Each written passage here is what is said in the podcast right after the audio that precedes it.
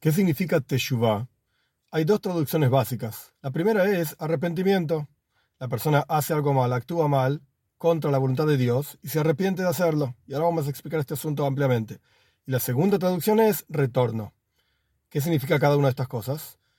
Punto número uno es arrepentimiento. Cada mitzvah, cada precepto, cada asunto de la voluntad de Dios tiene que tener una medida que nosotros podamos medir para entender que realmente la hicimos o no. ¿Cuál es la medida de Teshuvah? ¿Cuál es la medida del arrepentimiento? Cuando una persona se encuentra frente a la misma situación en la que pecó, con las mismas circunstancias, con la misma capacidad, etc., y sin embargo no peca, esta es la medida del arrepentimiento. Esa persona se arrepintió. Esto no significa que en el futuro no va a volver a pecar. Puede ocurrir la misma situación, la misma circunstancia, la misma capacidad, etc., y la persona cae. Pero por lo menos en el momento en que se enfrentó a esto, decimos que se arrepintió.